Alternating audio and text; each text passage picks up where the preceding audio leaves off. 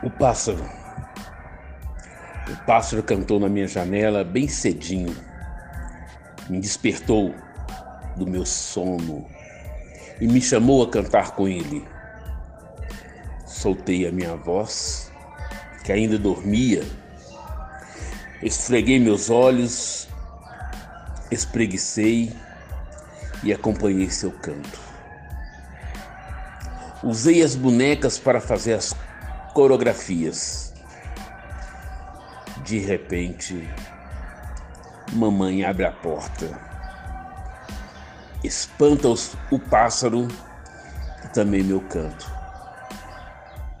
E eu volto a sonhar com esse encanto.